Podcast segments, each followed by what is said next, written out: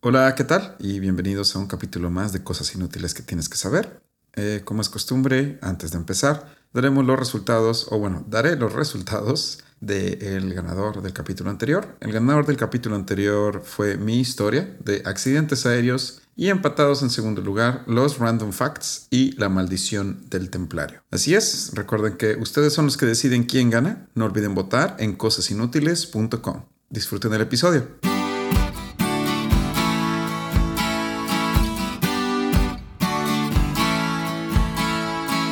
Cosas inútiles que tienes que saber. Donde te enseñamos cosas que no te van a servir de nada, pero siempre es bueno saber.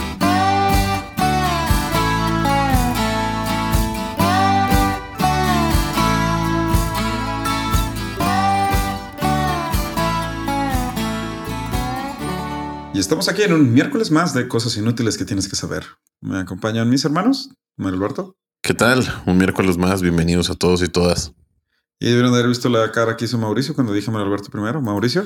Oli, ¿qué tal, Luis Fernando? ¿Qué tal, Manuel Alberto? Hola, Qué gusto poder Ándale, compartir sí, con ustedes en el mismo cuarto, con gusto. en, el un mismo tercer episodio. Así es. Eh, ahí disculpen si Manuel Alberto está un poquito callado, pero está teniendo unos problemas técnicos. Le duele su problemas pancita. técnicos, sí. Le duele su pancita. Ando un poco, ando un poco enfermo la, la época de Sembrina. Em, ¿Será la época de Sembrina o...? Sí, no sé, creo que puede ser lo acumulado todo el año. Probable, espero. Bueno, hoy nos toca decir tema a Alberto y a mí. Y Mauricio nos deleitará con sus random facts. Hell yeah. Muy bien. Entonces, empezaré yo. Pero antes de empezar, Mauricio, ¿nos puedes decir tu primer random fact? Claro es que sí. Y este se titula Los tres de los regalos. ¿Ustedes de qué? ¿De los regalos? De los regalos. De los regalos. Eso suena que vas a hablar de... Los Reyes Magos. Eso no dan regalos más que en- abajo de Durango. Punto sí, pero de todas maneras. Bueno, ¿saben qué significa la rosca de los Reyes Magos?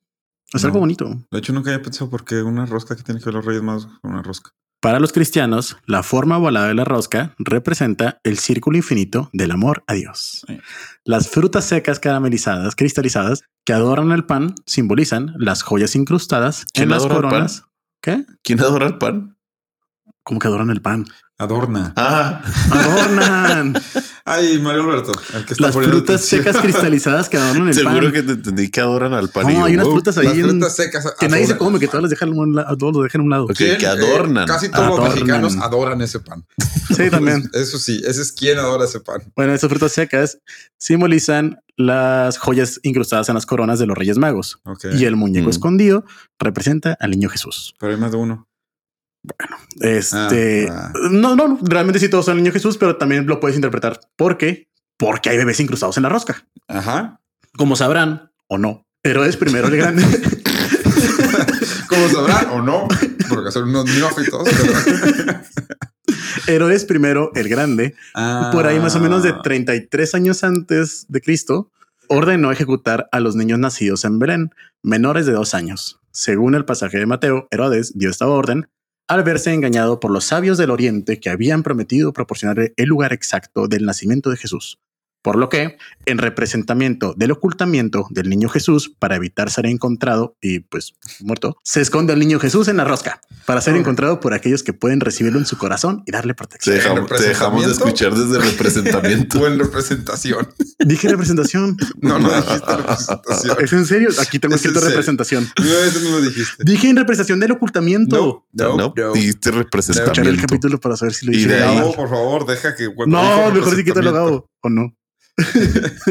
el punto es literalmente que es porque se ocultó a Jesús para que no fuera encontrado. Entonces aquí lo ocultamos en la rosca y quien lo encuentra le da protección y amor Ah, para recibirlo en su corazón. Ah, yo pensé que era a los otros niños. Y bueno, ese es el random fact. Si sabes que ni eran reyes, ni eran magos, ni eran tres. Edu, Dios, tú dices, a ver, si te metes en la página, pan. si te metes en la- si te metes a la página oficial del gobierno de México, aparece esta explicación, ¿eh? La, la página ¿Es en oficial serio? La de México oficial gobierno literalmente dice para los cristianos la forma volada de la rosca representa el círculo infinito del amor de Dios, las frutas cristalizadas. Lo único las que te puedo creer que salga es la palabra representamiento, güey. No, en serio, en serio, no broma. Mi- Ah, tengo, Esto lo saqué de ahí. tengo tantos conflictos. Sí. Es parte de nuestra cultura. Realmente allá en el sur sí es muy, muy fuerte esta tradición. Yo no, yo sé, pero No, pues no, No, no, se me pues hace sí. tan mal. Pues bueno, y dice para los cristianos, o sea, no Sí, dice- sí, sí, sí, entonces, sí. No es para los pues, mexicanos. cierto, Sí, sí la comen mucho. Pues sí, sí, sí, cierto. Sí, como se come mucha rosca en. De, en de hecho, México no en lo veo tan de mal. hecho, lo de los regalos, eso sí es más de, de- del, Del centro sur. y sur. Sí. Eso sí. Y en España. En España también es mucho de los Ah, reyes. sí, de hecho, de donde saqué primer, primeramente la información, si era un artículo en inglés, ah, si nos ponen bien de los latinos, españoles y mexicanos. Y es como que, ah, wait, what? O sea, para ellos es como que el, el, el, el grupo de países que hablan en español. No sé cómo sea en Centro y Sudamérica. Ahí sí no tengo ni idea de si ellos lo, lo- lo celebran o yo. Yo sé que en España sí, eh, a excepción de Cataluña, donde es el tío Caga. Este, ¿tú te- no te acuerdas de ser el tío Caga? No, bueno, después les platicaré en un random fact de, Ok. de quién es el que da regalos. Pero el resto de España son los reyes. Nice. Muy bien, ok. Sacado de la página oficial del gobierno de México. La primera parte, la segunda no. Ok, hoy yo les voy a platicar de una epidemia que sucedió casi de manera silenciosa, causada por uno de los virus que más le ha costado a la humanidad. Y no, no estoy hablando del SARS-CoV-2, N1H1. no, estoy hablando de un virus de computadora de los 2000 Mm, llamado, natas. no, llamado I love you. Todo en todo en mayúsculas y junto, I love you. Ok. ¿No? ¿No les suena? No, no me acuerdo de natas. Todo empieza cuando un estudiante de Universidad de Manila, Onel de Guzmán, escribió una tesis de cómo el Internet se había vuelto inaccesible para muchas personas dado su costo, incluyéndolo a él, que no tenía suficiente dinero para pagarse el Internet. En su tesis, Onel describió un programa que robaría cuentas de Internet de gente alrededor del mundo y así dar acceso a todo este Internet que, de acuerdo a él, tendría que ser un derecho universal. Sí, No hecho- está tan equivocado, eh. de, de hecho, él, él se cree que él usaba este programa para, para tener acceso a Internet. ¿sí? Wow.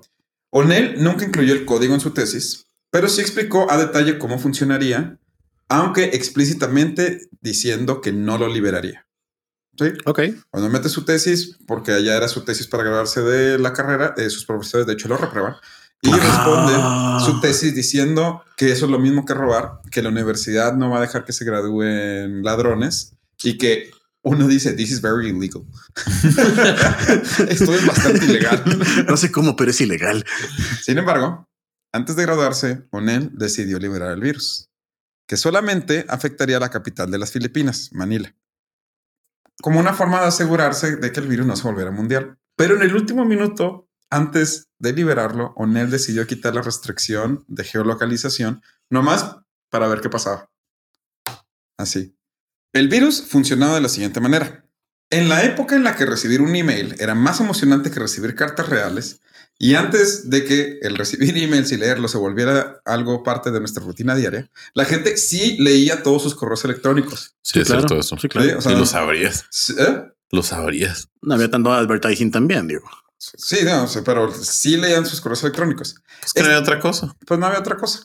Este correo electrónico enviado a través del virus tendría el título de I love you, todo en mayúsculas y sin espacio, proveniente de un admirador secreto. Y si lo abrías, incluiría un archivo llamado carta de amor, love letter. Hmm. Al momento de abrir el archivo, este corría un script de Visual Basic. La forma en la que lo hacía para que la gente no supiera que era un script es todos los que han usado una computadora Ujú, si no lo tienes activado, no puedes ver la extensión y no puedes saber qué tipo de archivo es. Porque básicamente lo que hace Windows y casi todos los sistemas operativos es que lo que haya después del último punto lo. Ujú. Un archivo llamado Texto. loveletter.txt.vbs. Ese sí no sé qué es. Sí, ese es eh, un script de Visual Basic. Eh, porque sea abogado. Entonces, el archivo nada más decía loveletter.txt. La gente, pues un TXT Texto. es texto, y- Texto. Y, la verdad es No, que- y eso, los que más o menos les interesa, que porque no, ah, la sí, abrías. Oh, un admirador secreto. Ah. En ese entonces, la mayoría de los Windows tenían por default el correr scripts de Visual Basic. Entonces, en el momento en el que abriera la love letter, el script crearía dos archivos que inyectaría en el sistema operativo de Windows, silenciosamente y a la espera. Después crearía un tercer archivo que iría a otra carpeta del sistema operativo donde crearía una llave secreta en la computadora, metiéndola en el registro de Windows, lo cual le permitiría correr programas, o sea, para que este, este script corriera programas en el momento en el que prendieras tu compu. Ok. Entonces, en el siguiente reboot, este archivo descargaría un punto .exe que guardaría la información de inicio de sesión del usuario o sea, usuario y contraseña, Claro. logs de la computadora y los enviaría al correo electrónico mailme at super.net.ph. ¿Eso es el equivalente a un troyano? No. No, no, porque aquí no estás descargando. Bueno, Sí, sí, es el texto que eso, haces. le, llaman gusano porque en ese entonces no estaba tan Ah, avanzado el concepto de. Pero sí, mailme arroba super.net.ph. Ok. PH es el. No tiene nada que ver con las ideas. En este caso, tiene que ver con las Filipinas. Es el dominio. de No tiene nada que ver con las ideas que tiene Manuel Alberto en su estómago en este momento. ya sé.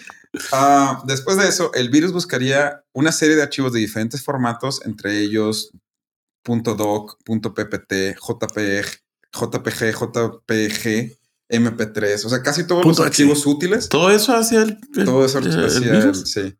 Para hacer copias del mismo virus y borrar esos archivos que existían. Ya trabajó más de la página que bajó Maúl la, la información de ahorita. Fácil. Sí, sí. Y justo después de eso, el gusano abriría Outlook para enviar un correo electrónico a todos los contactos Ay, no del manches. usuario con el título I love you y una copia del virus. El virus que empezó en las Filipinas se esparciría rápidamente a Hong Kong, donde varias empresas multimillonarias se vieron afectadas por la curiosidad de sus empleados de abrir un email con el título I love you.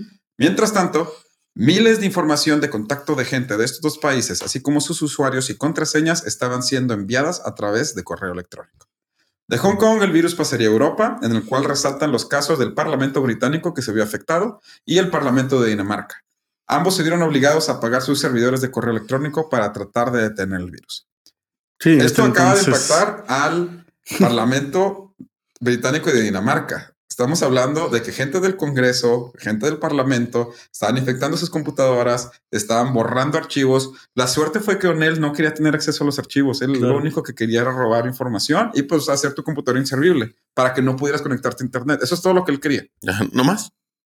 Bueno, pero imagínate si hubiera querido robarse todos esos archivos a los Mm. que podría haber tenido acceso. Sí. Pero al ser Visual Basic, cualquier persona que tuviera acceso al script lo podría cambiar y ahora sí tener acceso a los archivos, lo cual lo hace bastante peligroso. El gobierno de Estados Unidos rápidamente puso manos a la obra y activó un sistema de seguridad bastante sofisticado para ese entonces, que analizaba todos los paquetes enviados a través de computadoras del gobierno.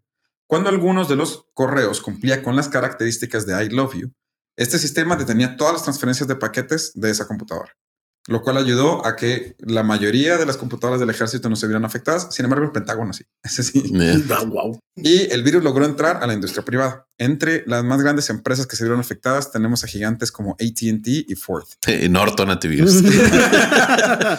que tuvieron que apagar todos sus sistemas de envío de correo electrónicos a nivel mundial. Para este momento, el virus ya había afectado a 55 millones de computadoras. Ahora yo sé que esto suena como si hubiera pasado en meses, pero no. El virus fue liberado el 4 de mayo del 2000, era un jueves en la tarde, y llegó a Estados Unidos el viernes en la tarde del día siguiente. No. Entonces, todo esto pasó en un día. Pues es que es información. O sea, Sí, es hecho, exponencial, es exponencial aparte. Cuando ya se estaba acabando el día en la mitad del mundo y por eso tardó hasta el viernes. Es exponencial, ¿eh? Es exponencial 100%. Porque cuando sale la gente y afectó principalmente a empresas. Mandaba un- ma- obvio sí te puse atención, pero mandaba un correo a todos tus contactos con el virus. Sí, y de hecho qué bueno que tocas ese tema. Porque ¿Neta? cuando la gente empezaron a pagar los, los servidores de correos electrónicos, el virus tenía una segunda forma de No mandarse a cierto. sí mismo. Esto a través de algo que la verdad me sorprendería que muchos de nuestros radioescuchas, incluso ustedes, supieran que es el IRC o IRC. Ah, pues claro. Sí, Obvio. duh. Mauricio sí no sabe. No, ¿Tú tampoco? Claro que no. Era un sistema, eh, fue una de las primeras formas de comunicación en tiempo real del Internet. Sí, era, era un protocolo de comunicación de chat y era muy famoso en ese entonces porque no existía nada de lo que existe Así ahorita. fue como empezó, ¿no? Fue antes o después ¿En del Silicon Messenger. Valley? Fue antes del Messenger. Sí, así fue como empezó en Silicon, pues, Silicon ¿Cómo se llamaba? IRC es el protocolo, o sea, existían varios programas Eh, no. que corrían este protocolo. En mi defensa sí lo sabía, sí lo he leído. Ok. Mauricio tenía 10 años. Esta nueva forma de contagiar el virus enviaba un script utilizando el IRC que le pedía al usuario correrlo. Sí, porque se podían correr scripts a través de ese programa para mejorar la seguridad del sistema, entre comillas. Pero obviamente esto era en realidad para contagiar la computadora y enviar el mismo script a todos los contactos de IRC de ese usuario. Ah, bueno. Para este momento, obviamente, nadie sabía quién era el autor del archivo. Investigando, Ah, sí es cierto. en este momento pues, han pasado Sí, pues, sí. a lo mucho tres días, ¿eh? Y todos ahorita sabemos quién es, pero en ese entonces no sabían.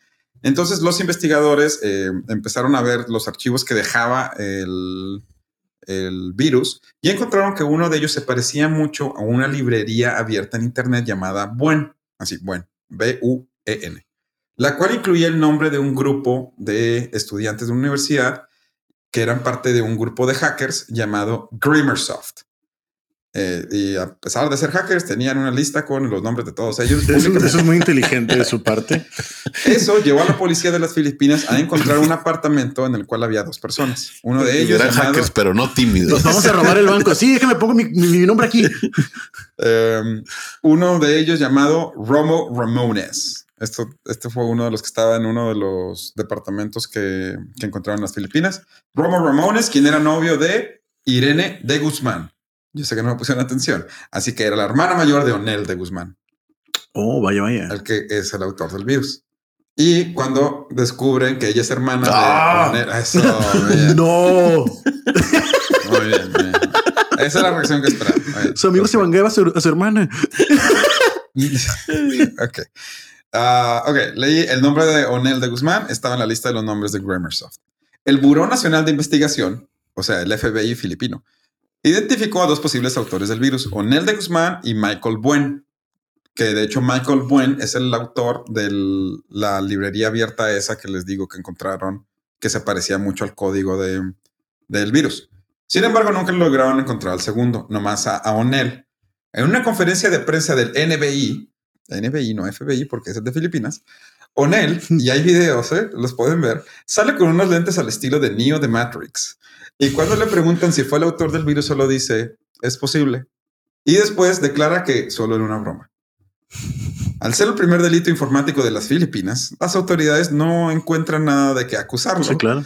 Mantienen a Onel bajo De vigilancia. mamón, yo lo hubiera acusado. Mantienen a Onel bajo vigilancia y el Congreso de las Filipinas llama a una sesión extraordinaria para pasar una ley o algo que pudieran hacer con relación a la informática con el que lo puedan culpar. Sí, aquí en México eso no funcionaría. No hay retroactividad de la ley de esa manera. Y en las Filipinas tampoco. Ah, Por lo que pues no pueden hacer nada, así que tienen que cerrar la carpeta y ya, pues ya tienen que dejar a Onel. De hecho, al final, así de desesperado, lo acusan de fraude de tarjetas de crédito.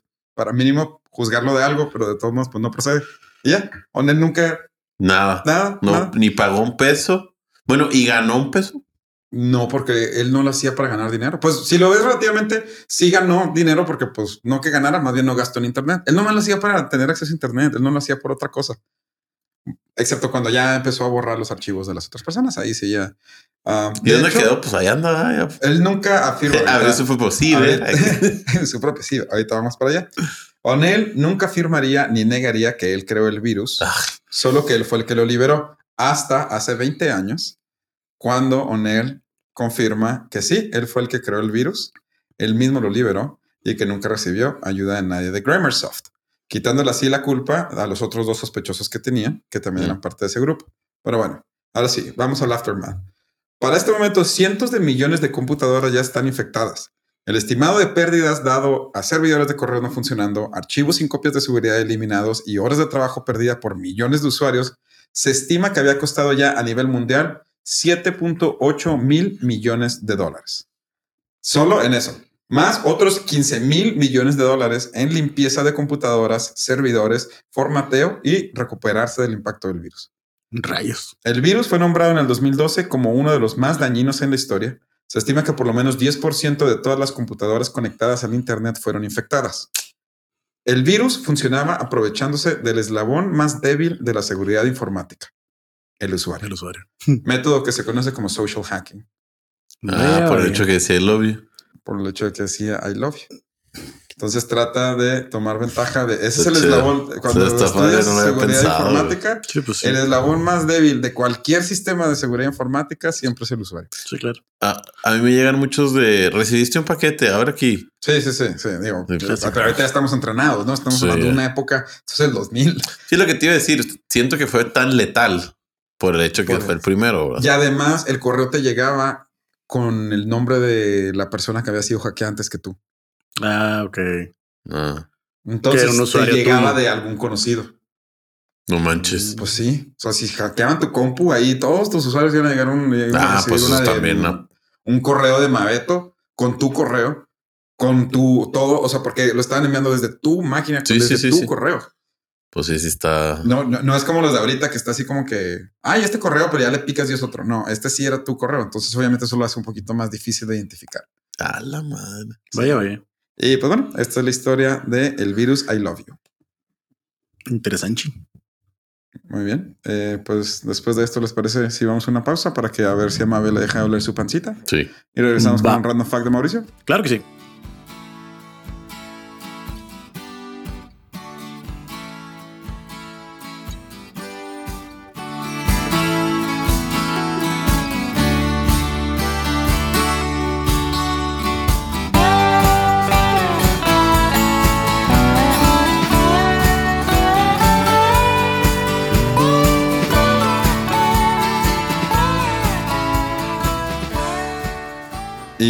Después de aprender cómo no abrir correos electrónicos que dicen I love you todo en mayúsculas provenientes de Mabeto, eh, Mauricio, ¿nos quieres platicar tu random fact? Claro que sí. Y ese se titula Patrona de dientes. Ok. Mm, Todos, por lo general, en ciertas áreas de conocimiento tienen un patrón, un patrono. ¿Ok? Sí. ¿Saben cuál es la patrona de los dentistas? Iba a decir la de los dientes, pero no creo, ¿verdad? No. Ok. Es este Apolonia Ok. de Alejandría. ¿Seguro que no es la de los dientes? No. Ok. Apolonia fue una mártir que murió en la ciudad de Alejandría a mediados del siglo III después de Cristo, antes de la persecución de Decio, durante un levantamiento local contra los cristianos. Antes de morir quemada en la hoguera, Oh. fue martirizada con la extra- extracción violenta de todos sus dientes y por eso está considerada como la patrona de la odontología. Estaría muy bonita que fuera la de los dientes. Dentro Sí, de, de los mitos que se en su historia, encontramos que su martillo no fue solo la extracción de dientes con pinzas, sino que se emplearon distintos métodos para sacar cada uno de sus dientes, entre golpes, patadas, pinzas y martillos eh, de por medio. Asimismo, en las universidades hay quienes afirman que Apolonia no solo fue castigada eh, de ese modo por la persecución, sino porque también era tachada de hechicera, ya que en su haber hacía uso de plantas y hierbas para calmar los malestares de muelas y dolores dentales, a lo que los personajes de la época no estaban acostumbrados y tachaban como brujería, por lo que se llevó a sufrir tal castigo junto con la hoguera. Ah, ok. Ya tiene un poquito más de sentido lo de los dientes. Decía, pues que tiene que ver, pero si ella suponía que curaba. No, ahí sí no encontré ninguna referencia de esto, la verdad. Sé que lo Ah, dicen bueno. en los pasillos de las universidades porque tengo personas que estuvieron estudiando odontología. ¿En serio? Sí, Mm. por no decir incluso Lorena. By the way. Pero el punto es que incluso, de hecho, dicen que ella no, no fue quemada en la hoguera por otras personas, sino que ella misma llega a un punto en el que se da cuenta de que les está dando como que ya miedo meterla a la hoguera, como que no se atrevían las personas que iban a ejecutarla, que ella misma salió corriendo y se echó a la hoguera. Y dicen que estuvo muy tranquila mientras se quemaba la hoguera, de hecho. Y con esto, Eso fue después de lo de los dientes. sí, claro. No, pues ya con el dolor de los Sí, sí, dientes. sí, sí, que sí, ya, ya. Sí, sí, sí. La misma, bueno, este, actualmente la figura de la patrona de los dentistas causa una tradición de ence- de encender veladoras en su honor el 9 de febrero, Es que bueno, de todas las cosas que podían tener tradición después de ese martirio, las veladoras suenan muy bien. o más bien prendes tu veladora antes de hacer una práctica o un examen de esos de los cuales no te sientes tan seguro en la carrera en odontología. Ay, qué padre. Me encantaría saber de los pacientes que va. Otro dato interesante, la comunidad cristiana quiso recordar la figura de la mártir virgen y recogieron las piezas dentales para repartirlas entre los creyentes. El resultado es que han contabilizado más de 500 dientes repartidos entre diferentes iglesias por medio del mundo. No, pues bien, muchos dientes Muchos tenía. dientes. Batallaron Sí. para quitárselo los 500, yo creo. Sí. Sí. Y este es mi random fact. Veamos. 500 dientes. Eso pasa un chorro, ¿no? También creo que hay como 20 falanges del Sí. dedo de San Juan Bautista. y- Sí, la verdad no sé, no sé cómo funciona eso. Muy bien, perfecto. ¿Les parece si pasamos al tema de Mario Alberto? Mario Alberto, danos pulgar arriba si te sientes Thumbs bien para Estoy darnos. ¿Estás Creo que bien? sí lo puedo Muy bien. hacer. Ahí les va. Ah, mira qué ad hoc. La mártir de los dientes. No, no, no. Este lo titulé. Ah, bueno, pero antes de. Qué raro título. Mm, Espérense. Ah, Si les digo que tienen en común Alan Turing, Hipócrates, Frederick Taylor o Justiniano I, ¿qué tienen en común? Soy de Justiniano, soy de Turing. que los ¿Qué tienen en común? que los castigaron por hacer ciencia. No, Justino no. ¿Casi? No sé. No, eso no. No, ok. Ya deja la historia de Mauricio. Reformaron algo. Eh, por ahí. Bueno. Alan Turing es el padre. De la computación, Hipócrates es el padre de la medicina, de la medicina. Frederick Taylor es el padre de sus hijos. de la ingeniería industrial. ah, ok. Ah, sí, ya, Taylor. Y Justiniano I, El padre de derecho. el padre del derecho, el cual yo no sabía, lo tuve que Yo investigar. yo no, yo y solo porque está idea. sentado aquí, porque sí, eso está sí lo muy sabía, temprano. eso sí lo dos, sabía. dos, De ah. hecho, de hecho, mi otro random fact tiene algo que ver, güey, güey. Ah, Ah, bueno, qué está cool. probablemente el último, si no lo vayan a saber, ah, sí, ya les acabo de decir, porque yo te lo tuve que investigar. Muy bien. Pocas personas pueden ostentar, os- eh, pocas personas pueden ostentar el título de padre o madre de alguna de las ciencias más importantes de la era moderna. Sí. Si bien pensar en un mundo actual sin computación, medicina, derecho o ingeniería industrial Claro, bastante porque siempre necesito que me estén optimizando mis procesos. difícil de imaginar, pues hay que recordar que no hace mucho tiempo esto era el día a día. Muchas personas no solo tuvieron que adentrarse a ciertas áreas inhóspitas de la ciencia, sino que tuvieron que poner las bases de estas. Bueno, pues hoy les traigo la historia de una persona que llevó el cuidado de los enfermos al profesionalismo puro. Hoy les traigo la historia de Florence Nightingale, la escasez, primera ¿cuántas, no? enfermera. Oh. Escasez, ¿no? ¿Qué? Flor escasez. No, Mauricio, no es Florence ay, no he visto no. mucho Netflix. Así es. Si usted, así como yo, creía que la medicina y la enfermería solo las diferenciaba el gorrito y el salario, pues déjeme decirle que están muy equivocados. No, Chiste no aprobado por la escuela de enfermería. Muy mal, dude. No, pues al revés, yo quiero que les paguen más a los No, enfermeros. pues sí, claro, sí, sí, sí, definitivamente. Como es costumbre, volvamos un poco al tiempo y hablemos de los primeros años de Florence. Florence Nightingale nació el 12 de mayo de 1820 en Florencia, Italia. De ahí su nombre. No era Italia, Italia. los papás, ¿eh? No, Sí, o de sea, hecho, ¿eh? Era de esas cosas de que un ducado, el gran ducado de Toscana, pero pues ah, Era noble. nació en Italia. Me puso italiano. No, no era noble, nomás era de sí, Italia, nomás Ah, en ok. Italia. Desde muy joven destacó en matemáticas, guárdense esto, Ok. geometría y en las materias del lado de la ciencia. Recuerden que en esta época eran así como dos bandos, lo social y la ciencia. Pues ella se inclinó por esta última. El problema era que Florence vendría de una familia de clase alta con lazos en la política y aristocracia, donde pues no era muy buen visto que una mujer Ay, no. le gustara pues más la química que la costura. Ay, uy, Ay, no. qué Sí. escándalo.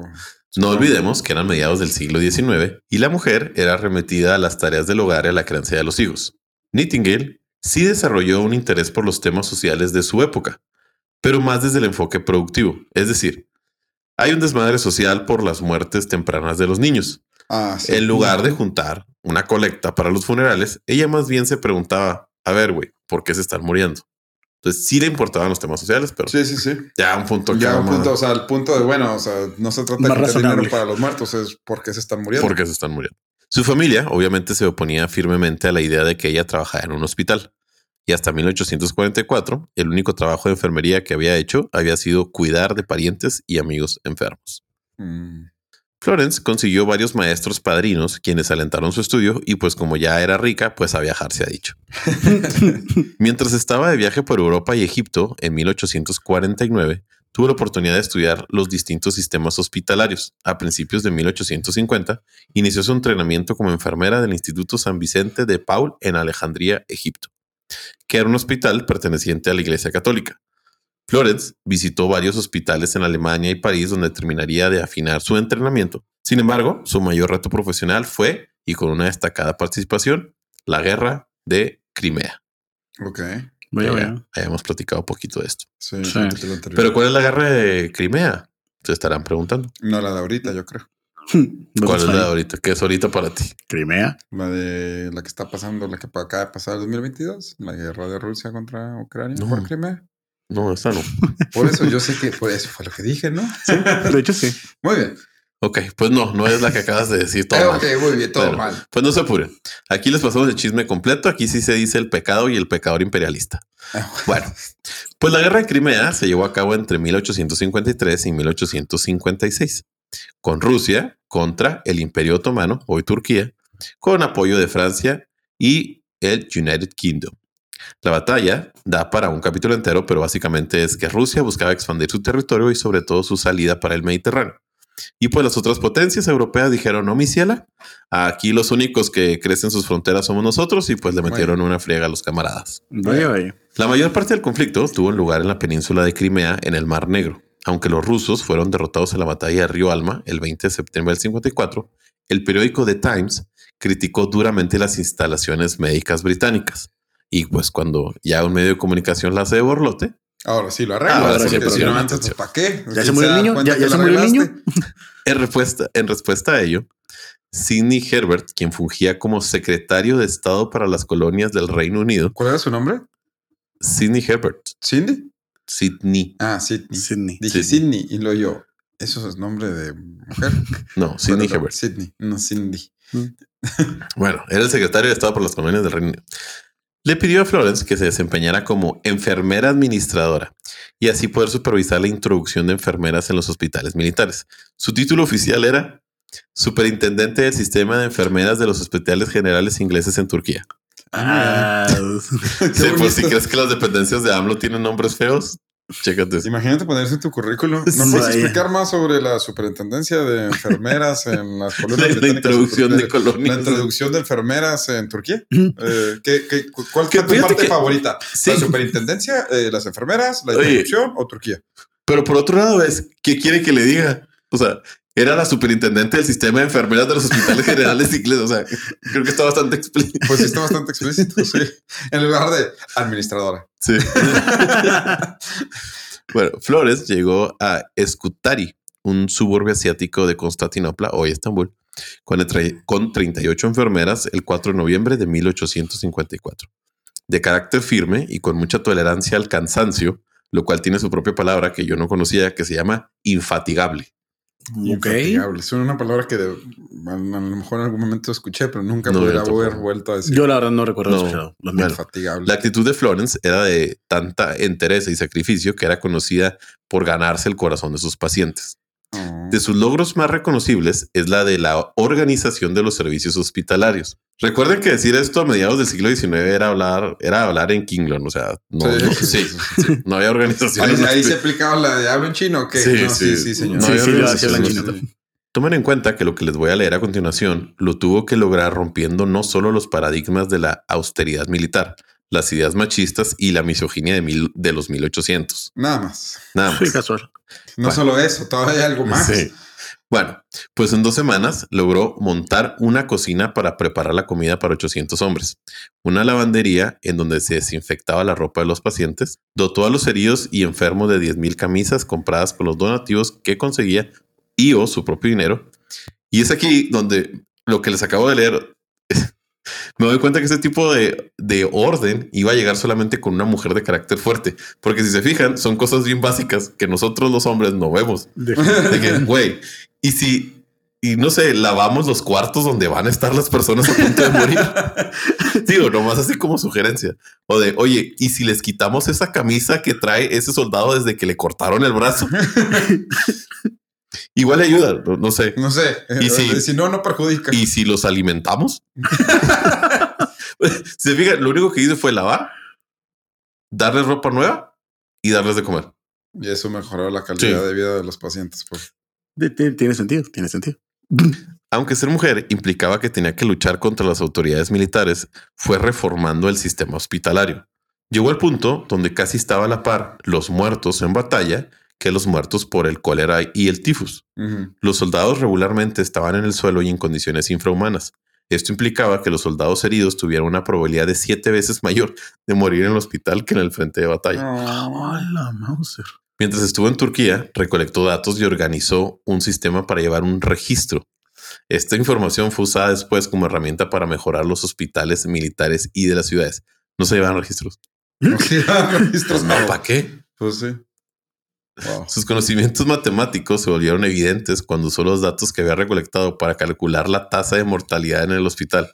No se calculaban. No se calcula la tasa de mortalidad. Oye, pues entraron unos y salieron menos. Sí, sí, sí. ¿Cuántos en proporción? Menos. Pues menos. Dije. Algunos. Entraron y salieron menos. ¿El Juan? Ah, era buena onda el Juan. Sí, sí. Pero su primo Jaime, él sí. Sin Estos- brazo, pero salió. Estos cálculos demostraron que una mejora en los métodos sanitarios empleados produciría una disminución en el número de muertes. Para febrero de 1855, la tasa de mortalidad había caído del 60 al 42.5%.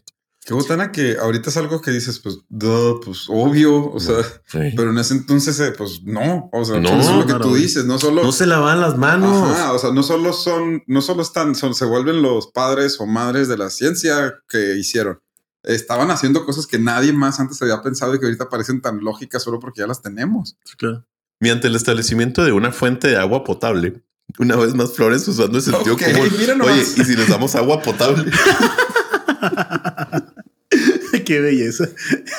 Usó su propio dinero para comprar fruta, vegetales y equipamiento hospitalario. Para, para la primavera siguiente, la tasa había, des- había decrecido otro 2.2%. No. Dándoles frutas.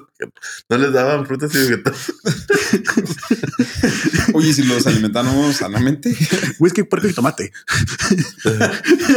Nightingale usó esta información estadística para crear su diagrama. Un diagrama que ella inventó que se llama área polar, gráfico que se utiliza aún hoy en día y que en lo personal yo sí lo he usado. ¿En serio? Ella lo inventó. ¿Ella lo inventó. Sí. Wow.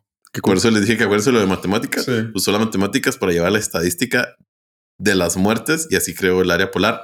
Y el área polar es, pues hagan de cuenta que parten de un centro y Sí. si una persona muere por algo, crece hacia la derecha y si muere por Ah, otra sí. cosa, crece hacia... Ahí lo voy a poner para que esté más... más No, sí, de, de hecho, todos los que estén familiarizados con videojuegos se usan mucho en videojuegos para, o sea, Mm. cuando estás, no sé, desarrollando un personaje. Ándale, Para que fuerza, veas para fuerza, allá. y para allá, y, y ves como que la, Ándale. la gráfica de tu personaje, de, o, o no sé, hasta en Pokémon creo que lo usaban para que vieras Sí, la gráfica de fuerza, defensa y todo ese rapidez. tipo de cosas, sí. Las Qué padre que ella inventó algo que usamos en Pokémon. Y sí, de hecho. claro.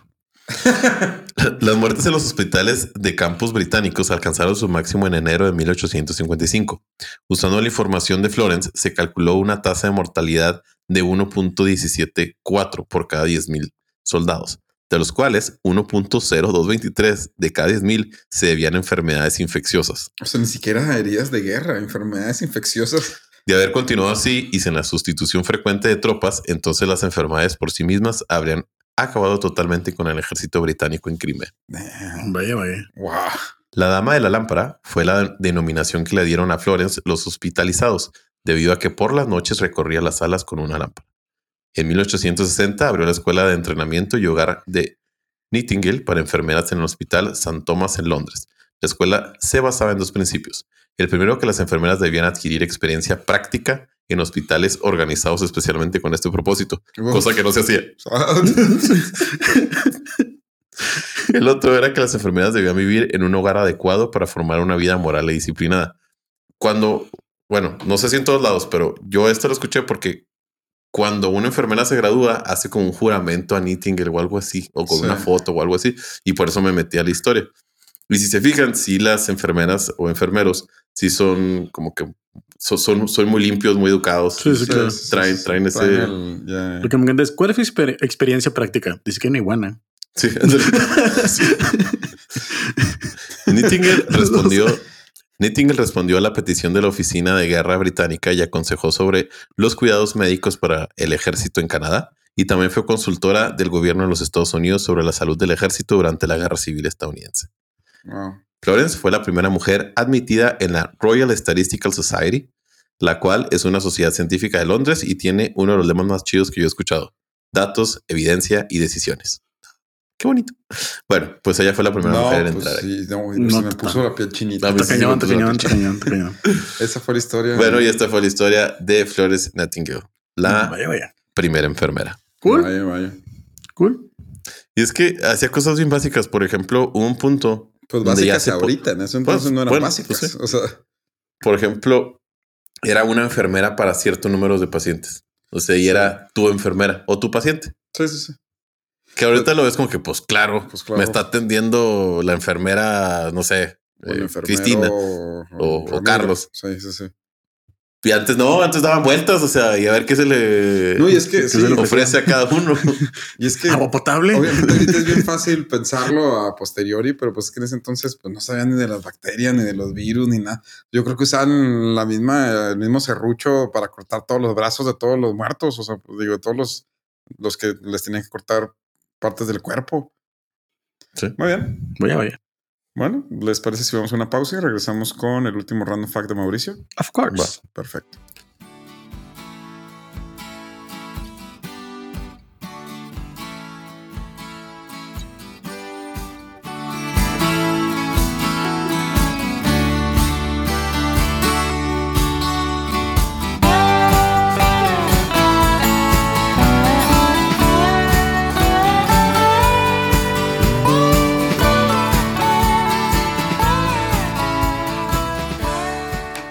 Pues para dar por terminado el capítulo, Mauricio, nos platicas tu tercer random fact. Con gusto y retomando, de hecho, Ulpiano, del que hablaste, Mario Alberto, al principio de tu tema.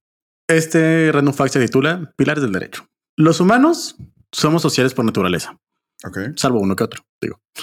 Para tener racionamiento y convivir en, en sociedad, es indispensable tener ciertos parámetros que delimiten qué se debe hacer y no hacer. Pues los romanos basaron estas normas de convivencia en tres principales pilares, que aún hoy en día tienen gran influencia en nuestras normas cotidianas, las cuales son honesto y vivir, vivir honestamente, básico. Fácil.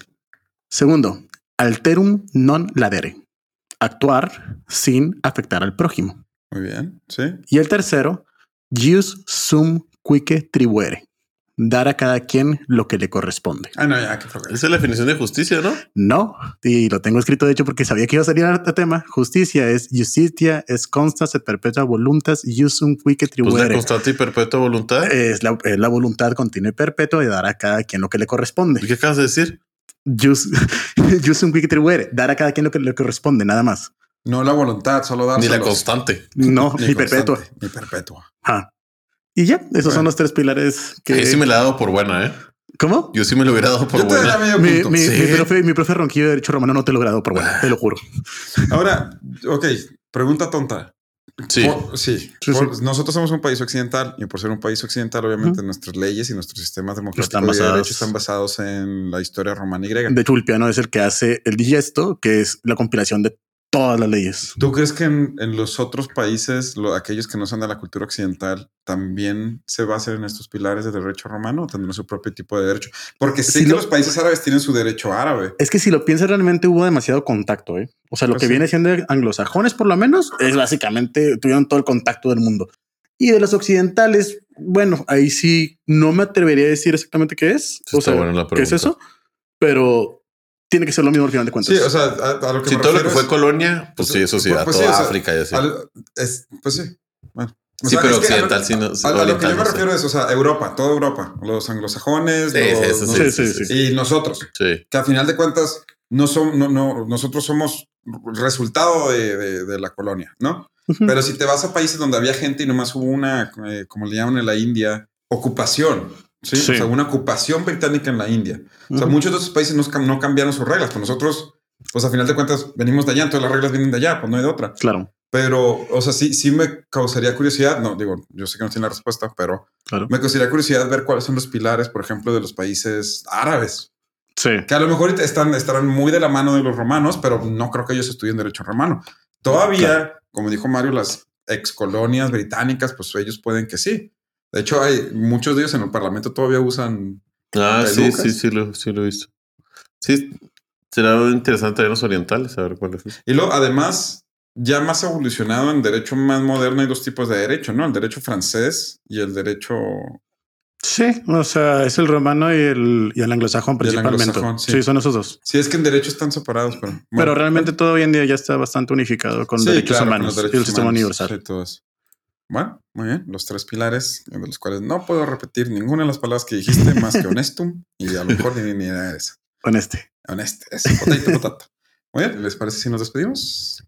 Órale, vamos. Ah, muchas gracias por acompañarnos, Mauricio, Nos vemos el próximo miércoles. Mario Alberto. Nos vemos unos días. Así es, no olviden votar. Cosasinútiles.com. Chao, Hasta Genji. luego.